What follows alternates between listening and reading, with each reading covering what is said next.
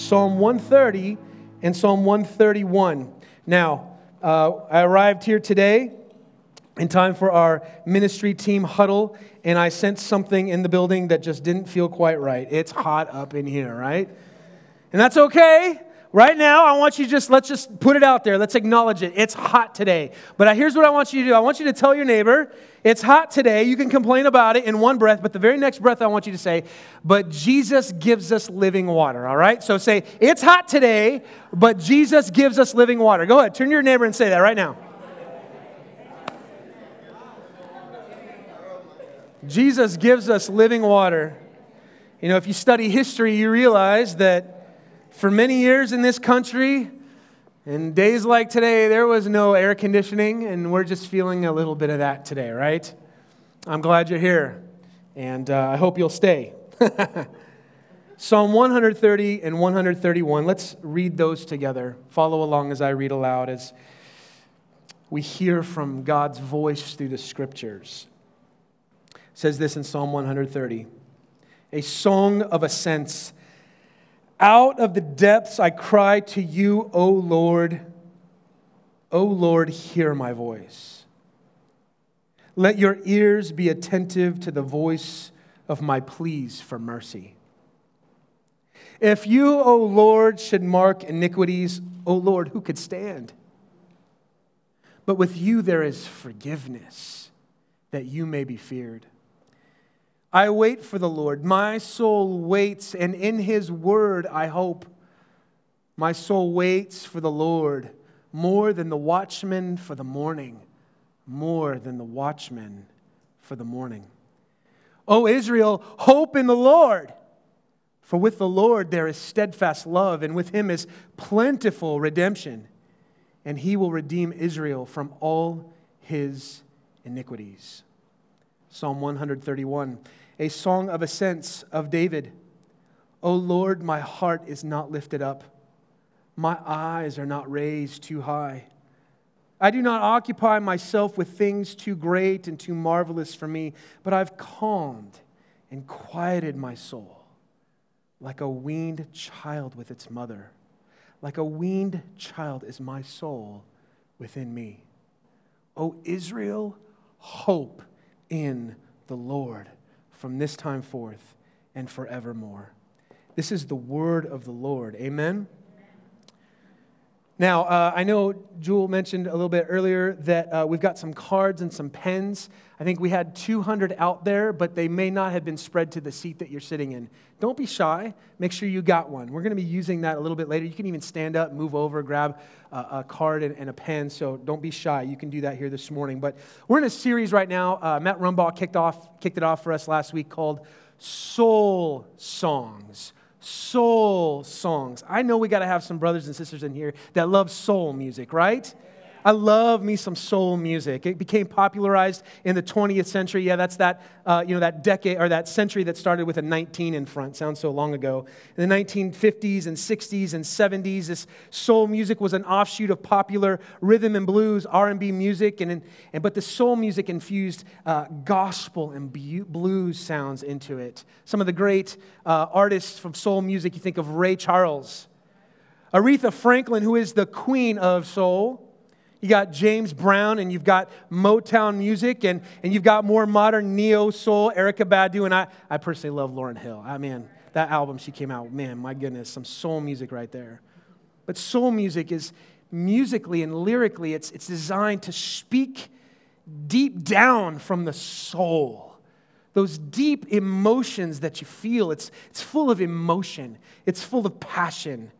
It's often about love and about heartbreak. It, it, it sings about the highs of highs and it sings about the lows of lows of life. And it resonates with people because it puts our emotions to music. We feel understood, we feel heard, and we feel soothed listening to soul music that just gets you. You ever have that song? It doesn't even have to be a soul song, it could be anything. That music that just, you feel like this is written with me in mind. This is written about me, for me. This song just gets me. Well, the Psalms, these Psalms, The entire book of the Psalms is a collection of songs that were written and sung by the people of God in Israel. It was written and compiled over centuries from the Exodus from Egypt all the way to the exile in Babylon. These songs covered the highs of highs and the lows of lows of the journey of God's people. I'll speak up. Praise God for some air. All right, thank you. But these soul songs, they speak about the experiences of God, God's people. The Psalms, they look to God's unchanging word and the promise of his Messiah, the King and Son of David, who would come and rescue his people. Some of these Psalms are full of rejoicing and praise and thanksgiving, while other Psalms are laments did you know that God actually inspired songs of lament, of moaning and groaning? Some of the Psalms, these soul songs, they exhort us to take courage, while others are cries and pleas to God for mercy, as we saw this morning. The Psalms are the soul music, if you would have it that way, of the Bible the soul music of the Bible. They are soul songs. They, they get us. They express with words and music what we sometimes can't even get out of our mouths because of the depths of our emotions. And God has given His people in the Psalms a, a book full of prayers and songs that give our emotions the language that we often can't find on our own. We get some of these lyrics Why are you cast down, O my soul? Right? Why are you cast down on my soul? That's a, a, a, plea of, of depression, right? Psalm 23 says, The Lord is my shepherd. It's a hopeful psalm, looking to God who provides for the author, David. Other psalms say, Give thanks to the Lord, while others say, Have mercy upon me, O Lord. And our journey this summer is going to be through some of these soul songs. And my hope and prayer, and I hope your hope and prayer is this that these soul songs will teach us how we can approach God with words that express what's in our hearts, even when our minds struggle to find those words. And so we come to Psalm 130 and Psalm 131. They're called songs of ascent or pilgrim songs. They were the songs that were designed for Israel as they were making their trek from their various towns all over the land of Israel. And Jerusalem was always talked about as going up to Jerusalem. Even if Jerusalem was south of where you lived, it was on a hill. And, and it was thought that it was the mountain of God where God's presence dwelt. And so these songs of ascents were songs that were going up to Jerusalem. Now, this ascent to Jerusalem during various feasts and festivals that they would sing this, sometimes those were seasons marked with joy and victory, but sometimes they were marked by seasons of despair and trouble and suffering and these songs, as they sang them as they trekked and pilgrimed up to Jerusalem, they would realign the heart of the worshiper toward God who hears from the depths. Now, I believe these two songs, not only are they songs of ascent, but I think they're linked together. They both have the refrain in Psalm 130, verse 7, and 131, verse 3, that says this O Israel, hope in the Lord. Hope in the Lord. I want to ask you a question. Have you ever felt buried in the depths? Have you ever felt buried in deep, dark isolation? Maybe you felt that because of deep, troubling circumstances. Maybe you felt it because of broken relationships. Maybe you felt it because of financial tribulations. Maybe you felt it because of medical diagnoses that are beyond your control, and you know that your time may be short or your time may be difficult. Oh Lord, I feel it. I'm in the depths. Not any of us are immune to this, friends. This is the experience of those who live in a broken world. And so, if that's you today, these soul songs are written for you. They get you. And we're going to sing these songs and, and look at these songs today. And here's our big idea from Psalm 130 and 131. It says this In deep distress, the hope of God's rescuing love soothes our souls. In deep distress, the hope of God's rescuing love soothes our souls, just like the air conditioning in my car is going to soothe me later, right? When we're down in the depths, our only hope is to wait for God's salvation. And in the waiting, as we focus on God's love and upon God's power over us, He can bring calm and peace and quiet and soothing to our souls. We'll see this in two ways. First of all, Psalm 130, we'll see our hope in distress. Our hope in distress. And secondly, from Psalm 131, we will see how is it that our souls are soothed. How our souls are soothed. Let's take a look at the first one, our hope in distress. Psalm 130, verses 1 and 2 says this Out of the depths I cry to you, O Lord. O Lord, hear my voice. The first thing we see here is the deep. We see the deep. And from the deep, the psalmist writes, O Lord, hear my voice. Let your ears be attentive to the voice of my pleas for mercy. This idea of depth, it, it's, it's, it's imagery that's coming from the depth of water. And it's signifying the deepest and most remote, remotest parts of the depths. I know out in the Pacific Ocean, I, I, grew up for most of my life out on the West Coast, out near the Pacific Ocean. Not only is it the largest ocean on the planet, but it's also the deepest ocean in the planet.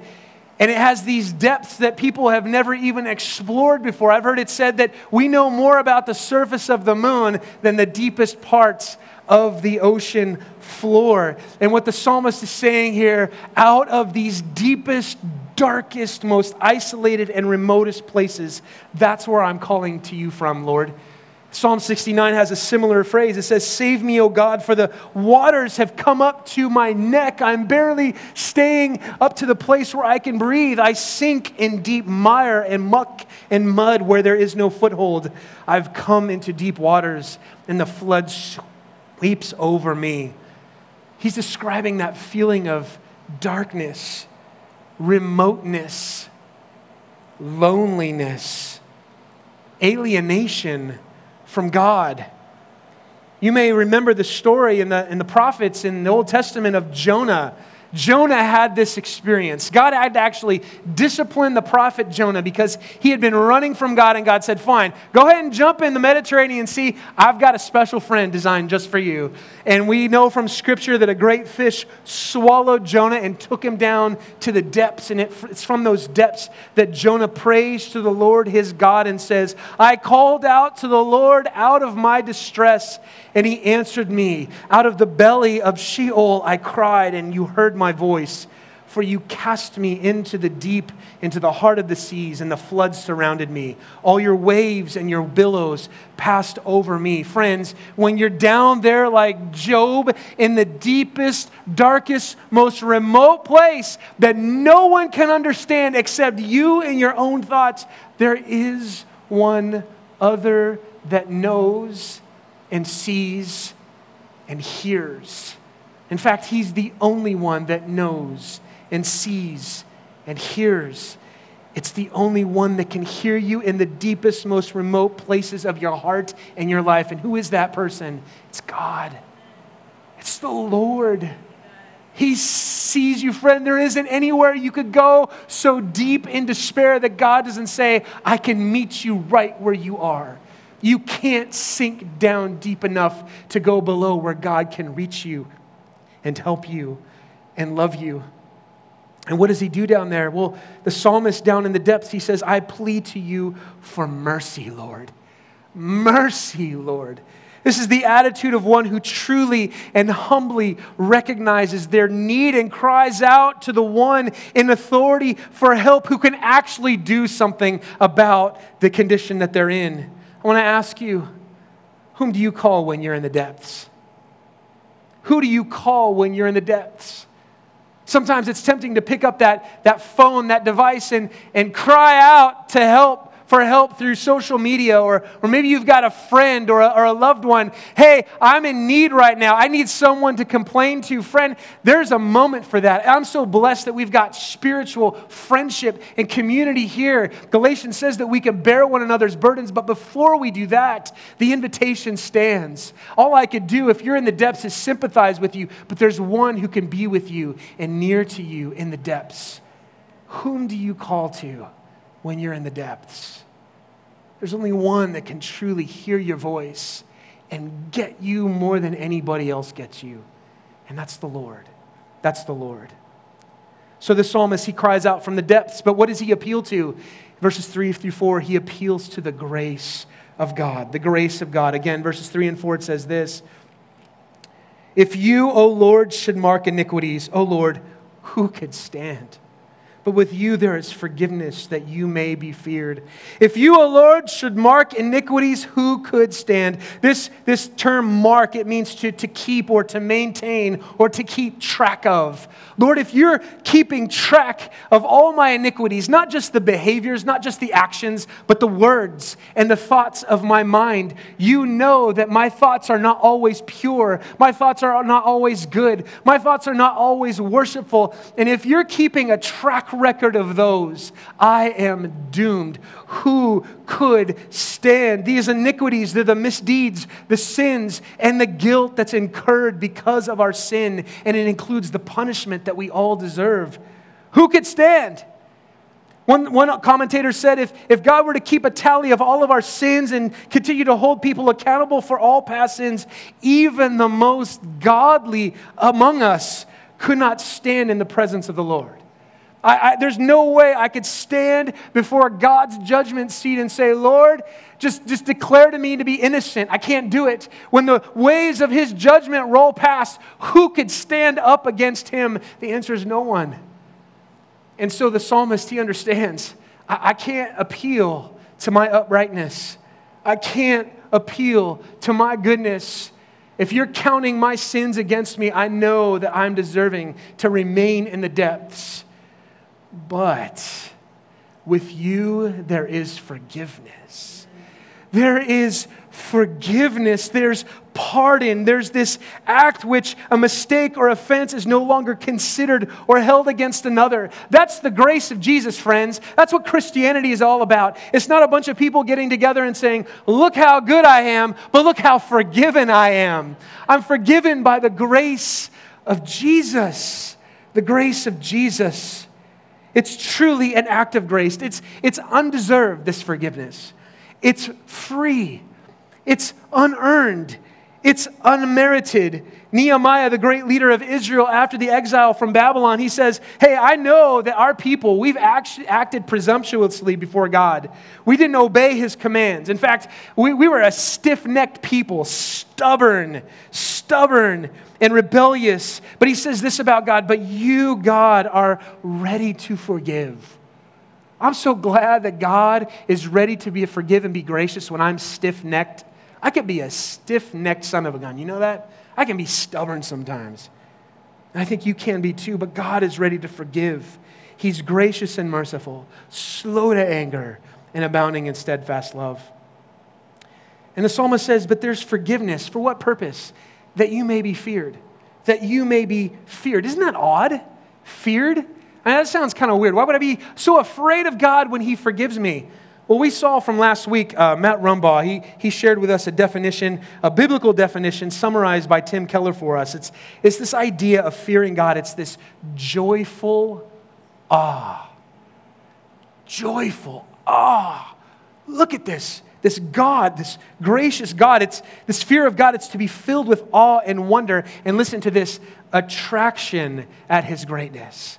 Wow, that's, that's beautiful. That's precious. That's better than anything I've ever, ever seen in my life. You're attracted to, to Him and, and you live in fear of Him, and He woos you because He loves you. And it fills us with awe and wonder at His majesty.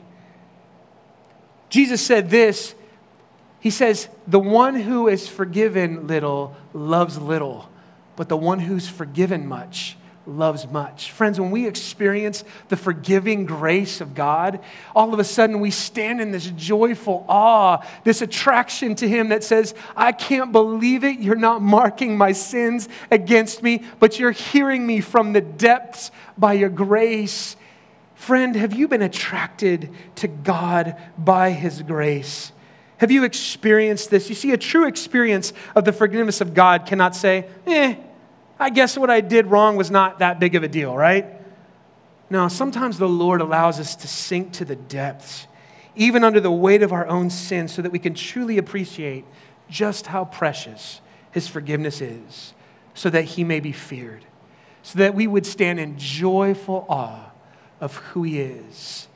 When you truly experience it, you're attracted to God more than ever before. You're filled with awe and wonder at His greatness. I love talking to people that have experienced this.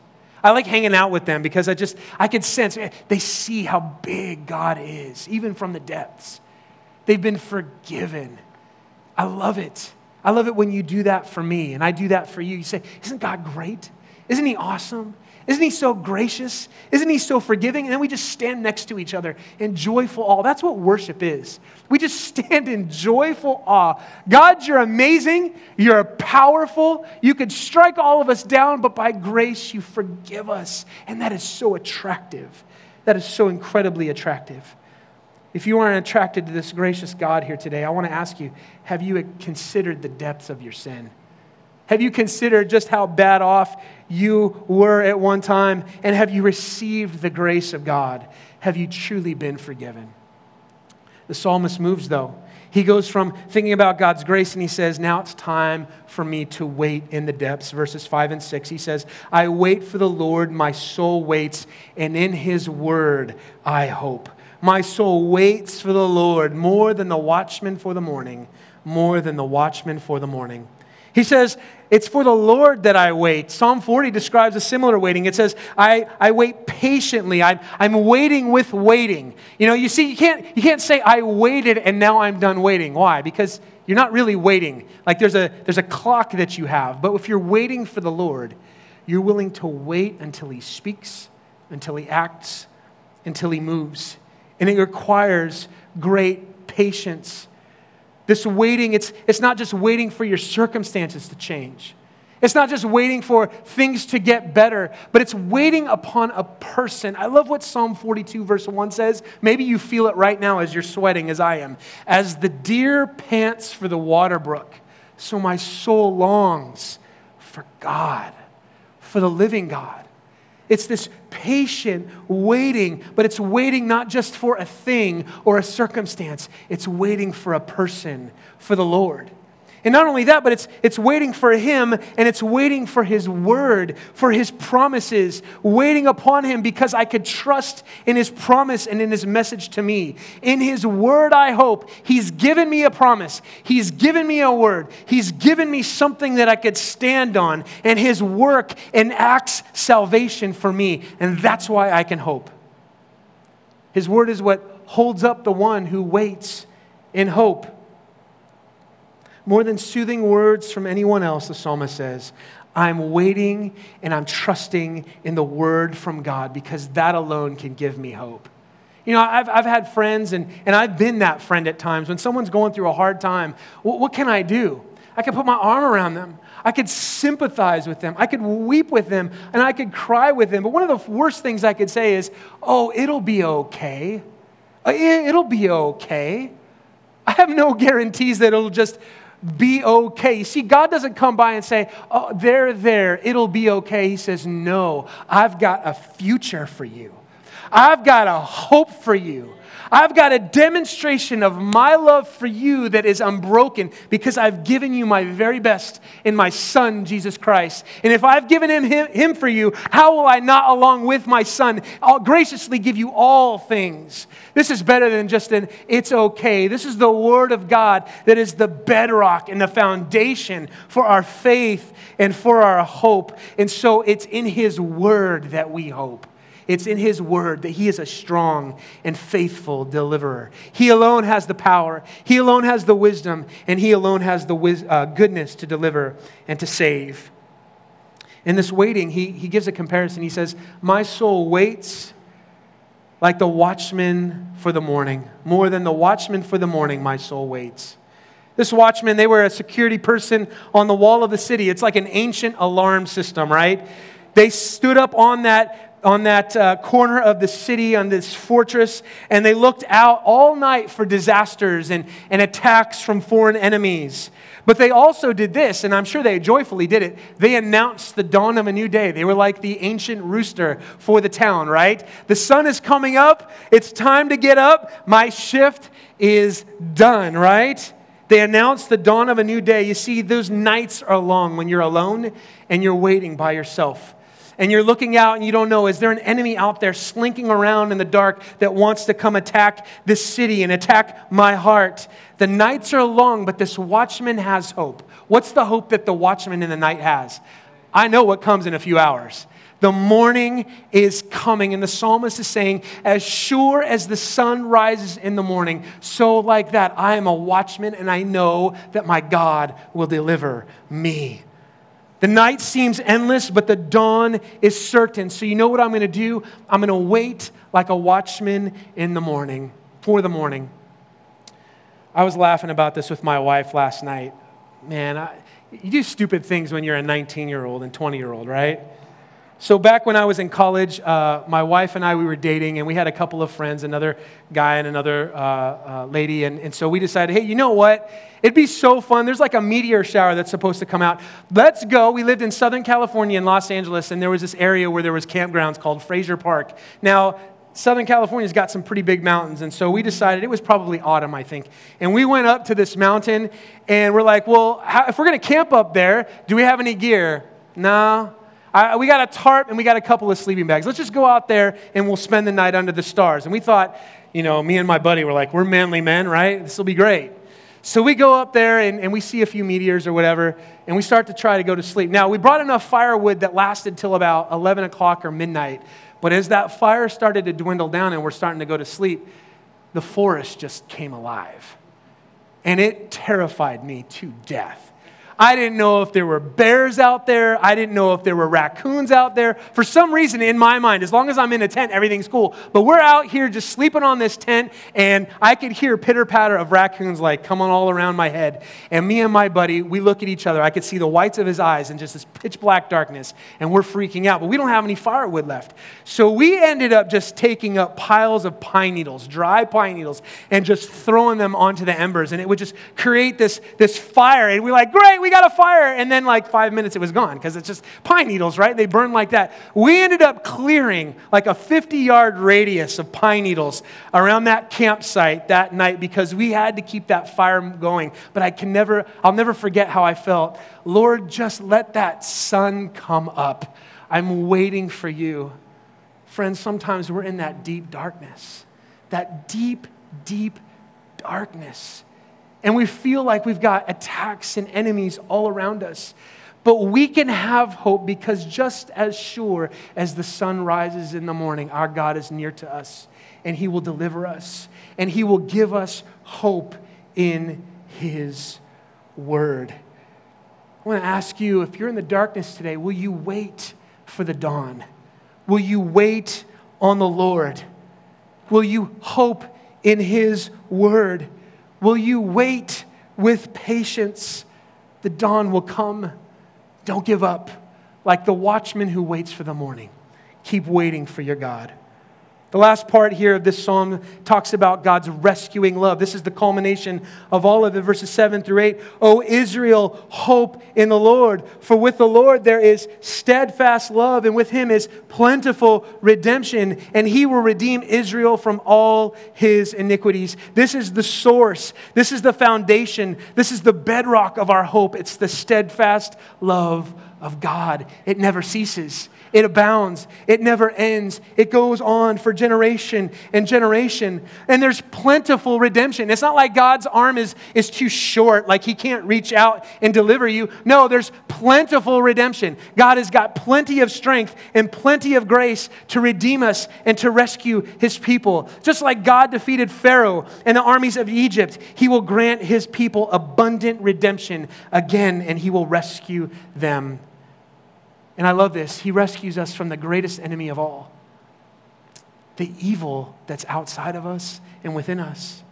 He redeems us from our sin, from our guilt, from our iniquities, from our separation, from the punishment that we deserve. The hope for Israel in this song is that God loves them more deeply than their sin, and He will powerfully rescue them. So, Israel, do this hope in the Lord. Hope in the Lord.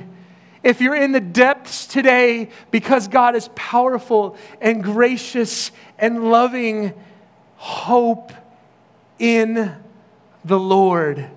wait for him. Now, that sounds all great and good, but how in the world do I do that? How do I wait on the Lord? And we'll go through this quickly because it's hot in here. Psalm 131 How are our souls soothed? How are our souls soothed? First of all, your soul is soothed when you let God be God. You got to let God be God. Look at verse 1 again of Psalm 131. It says, "O Lord, my heart is not lifted up. My eyes are not raised too high. I do not occupy myself with things too great and too marvelous for me." Friends, sometimes we don't want to let God be God. Sometimes we want to lift up or raise up our hearts and our eyes. We become high. We become exalted in our own eyes, arrogant, proud. We think, I'm educated. I've got a lot of experience. I can figure this one out on my own. I can use my rationale, my logic, my bank account, my resources, my support system. I can figure this out and I can get myself out of this mess. Friends, that's not letting God be God. But the psalmist says, No way, you got to let him be God. You got to remember who he is. You might even find yourself today, friend, if you're trying to figure it out, you might be opposing God himself. Psalm 101, verse 5 says, Whoever has a haughty look and an arrogant heart, God says, I will not endure that person. But listen to what God says through Isaiah. In Isaiah 57 15, he says, Thus says the, the one who is high and lifted up, who inhabits eternity, whose name is holy. I dwell in the high and holy place, and also with him who is of a contrite and lowly spirit, to revive the spirit of the lowly and to revive the heart of the contrite. You see, what human religion does is it says, I'm going to figure it out and I'm going to lift myself up by my own good works so that I could be up there with God and I could be high and lifted up and I could figure this all out myself. But the good news of the gospel says that no, you can't do that. Only God could be God, but He's so gracious and merciful that He comes down to be with you in the depths. That's what Jesus has done. He was, he was equal with God, and yet he took on human flesh and came down and dwelt among us. Friends, it's foolish to think that you can lift yourself up. The psalmist says, No way I'm going to do that. I'm not going to lift my eyes too high because I know it's foolishness, but I know that God will come down to me, to me if I humble myself. When we let God be God, we recognize there's only one God, and I'm not Him. And you aren't Him either the more we try to play God, the more we find that we'll be opposed by Him. He says, I'm not going to occupy myself with things too great and too marvelous for me. That was the problem that Job had.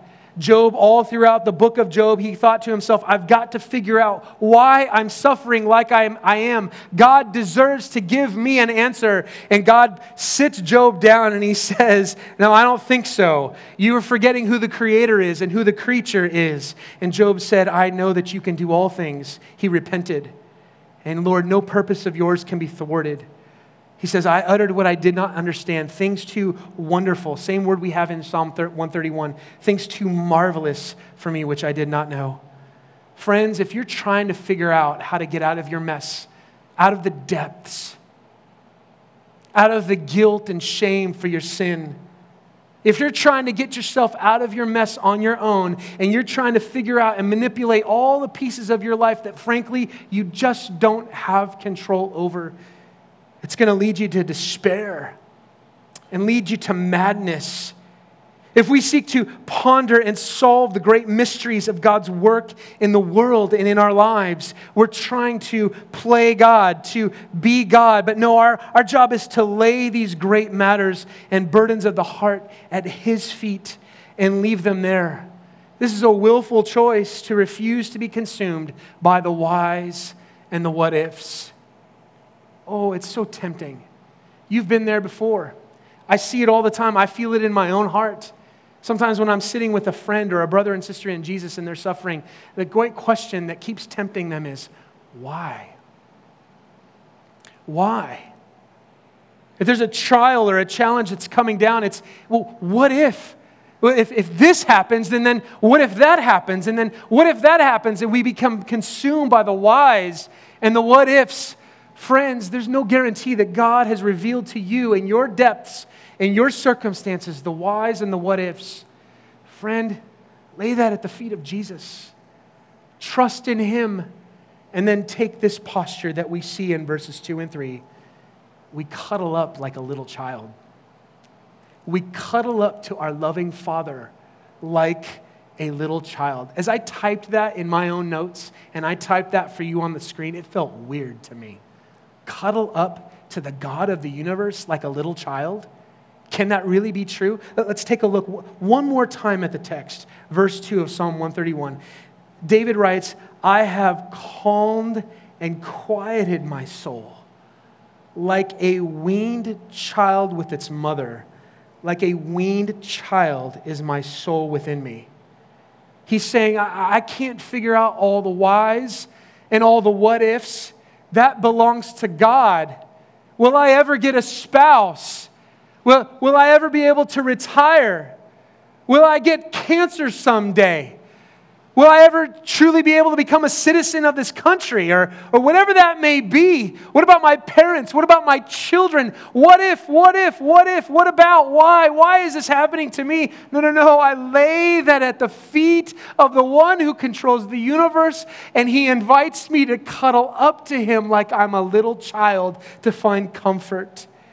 This idea of calming, it's, it's to be smoothed out, to be leveled, to be composed, this quieted. It means to be motionless and stilled and quieted and calmed. Friends, you think about a heart monitor, it's, it's like this. When we think about the whys and the what ifs, it's this heart monitor that's just this jagged edge, up and down, up and down. It's just rattled, it's, it's in despair, it's in distress, but when we cuddle up to the loving arms of our awesome and powerful God by His grace, He says, I'm going to take that jagged line and I'm just smooth it out for you. I'm going to smooth out the heartbeat of your life. I'm going to give you rest and calm and peace because I care for you. And David says, like a weaned child with his mother. Like a weaned child is my soul within me. Well, why a weaned child? That's weird, right? This weaned child, they've completed the transition from, from depending completely on her mother's milk. The essential picture is that of contentment, regardless of age. David, as a grown man, says, I will become like a weaned child. The psalmist feels a deep sense of peace, tranquility, and contentment with his God. The weaned child is still young enough to be dependent, but she's choosing to be present even without asking to be fed. She comes near for the comfort of her mother's presence and for nothing else. She cuddles up. If you've had a child of this age, I love right after nap time, the child's still wait, wiping the sleep out of their eyes. They're not quite ready to get up and, you know, create chaos all through the house. There's these moments of peace and quiet where they get up into your arms with their blanket and they just cuddle up. That's the picture. She cuddles up, knowing that comfort is found in the arms of a caring and nurturing mother. Friends, this is the statement this is the thought, this is the disposition, the posture of one who's learned where real, lasting comfort comes from. When the depths of water begin to pour down in the remote places, when the waters of life get too big, what does the one who trusts in the Lord, what do they do? They lay the whys and the what ifs at the feet of the Father, and they crawl into the lap of the Lord who loves and comforts like a nurturing, like a nurturing mother. This is a picture of complete humility and dependence upon God in the midst of deep darkness and confusion. Where else could you go for this kind of love and this kind of care? Only in the arms of the Lord, only in the one who can comfort. Friends, this is a picture of biblical faith. This is what faith truly is. Sometimes we get, we get tied up. What, what, is, what is faith? This is it right here. Jesus himself says in Matthew 18, 1 to 4, the disciples, they were coming to Jesus saying, Who's the greatest in the kingdom, Jesus? And I think many of them were thinking, I hope he says my name, or at least I want to be second or third. But Jesus, calling to himself a child, he put them, uh, the child in the midst of them, and he said, Truly I say to you, unless you turn and become like children, you will never enter the kingdom of heaven. Whoever humbles himself like this child is the greatest in the kingdom of heaven. And I imagine Jesus thinking of Psalm 131 perhaps and thinking, You got to cuddle up to your father like a child, a weaned child with its mother. That's our big idea from these soul songs today. In deep distress, the hope of God's rescuing love soothes our souls. Friend, if, if you've never, never tasted of this before, the invitation is before you today you see, we saw in Psalm 130, verse 3, it says, If you mark our iniquities, Lord, who could stand? If you're here today and you're honest with yourself and you've never received Jesus as Lord and Savior, you know that you've not perfectly obeyed God's commands, and neither have I or anybody else in this room. And the first step is to admit, No, Lord, I have failed. But the beauty of the gospel is this that question, Lord, if you mark our iniquities, who could stand? Well, there is, there did come one who could stand. And his name is Jesus Christ. He is the innocent one, the one who is without iniquity, that could stand in our place and say, I've done all the obedience on your behalf. No one but Jesus can answer that question in the affirmative and say, I can stand. I can stand. Because of his perfect life and atoning death, we have plentiful, abundant redemption and salvation and grace. The invitation is, is before you today if you've never received Jesus.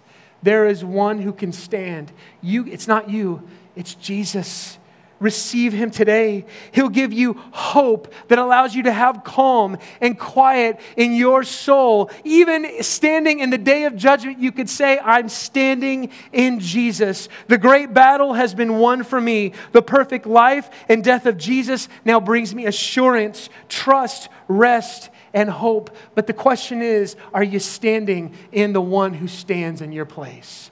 Are you in Christ?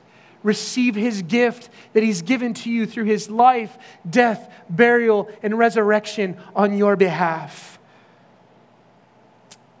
But I ask you today, maybe you're one who has believed, but you feel like you're in the depths. And I want to invite the worship team to come up now as we close.